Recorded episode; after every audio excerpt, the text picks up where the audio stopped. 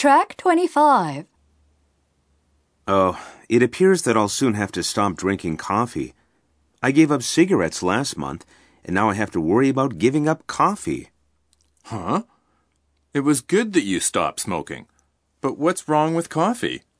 He's talking about the recent rise in coffee prices. Right, Larry? Right. According to The Guardian, coffee prices have risen 20% in a week. It feels like whatever I like has become expensive. Oh, now I get it. Seriously, though, Larry, what's the outlook for international agricultural markets? You know, it's not just coffee. Prices of other agricultural products are also rising sharply. Well, I'm not an expert in agribusiness, but here's something I heard on the radio this morning. Experts in agricultural commodities predict the price of sugar will fall due to the supply increase in Brazil, while coffee prices will stay high for a while, especially because of the rising demand in countries like China.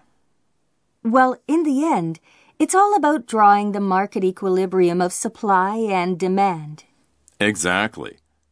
Economics 101. Well, once people like Larry stop drinking coffee, the prices will surely fall. Right, Larry? Oh, come on, guys.